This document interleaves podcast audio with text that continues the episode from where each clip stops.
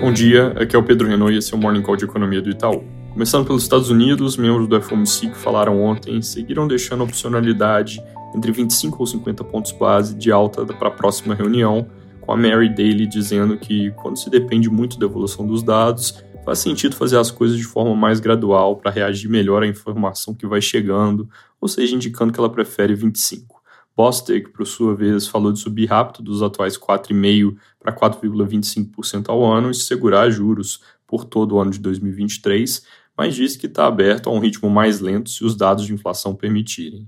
Hoje, o presidente do comitê, Jerome Powell, fala às 11 da manhã, importante ficar de olho. Aqui no Brasil, o evento de domingo, para ser preciso, as reações desse evento ainda ocupam o centro das atenções. Ontem houve uma série de manifestações de repúdio aos atos em todas as esferas do governo e por boa parte do setor privado. A Câmara aprovou o pedido de intervenção no Distrito Federal, que em breve deve passar no Senado. Representantes dos governos estaduais foram a Brasília apoiar o governo e, depois de reunião no Planalto, caminharam juntos com o presidente pela Praça dos Três Poderes até o prédio do STF em um ato simbólico.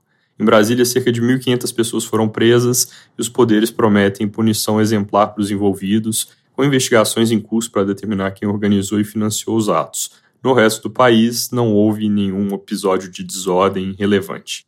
Mercados locais digeriram o episódio relativamente bem, mas obviamente vai se manter a atenção sobre eventuais consequências. E aqui, além das puramente políticas, tem a questão de como a marcha em Brasília pode afetar a pauta econômica. Por um lado, pode desviar foco e energia no curto e médio prazo de medidas como as que o ministro Fernando Haddad prometeu de ajuste fiscal. Também pode afetar algumas decisões difíceis em termos de popularidade, por exemplo, deixar o PIS/COFINS sobre gasolina subir quando está previsto daqui a dois meses. Por outro lado, que os jornais reportam como um sentimento reforçado de união em Brasília, pode facilitar a coordenação política, mas aí com efeitos que obviamente vão depender de qual é a pauta sendo traçada. Dando mais detalhes sobre o que eu comentei do ministro da Fazenda, ele ainda promete entregar nessa semana uma série de medidas econômicas como prometem algumas outras pastas, para mostrar que o governo segue firme no seu curso. Detalhes sobre essas medidas ainda são relativamente vagos, mas de forma resumida dá para dizer que as ações concretas para reduzir o déficit contratado tenderiam a ser bem-vindas, enquanto a falta delas ou ações que não pareçam muito factíveis tem o potencial de causar mau humor.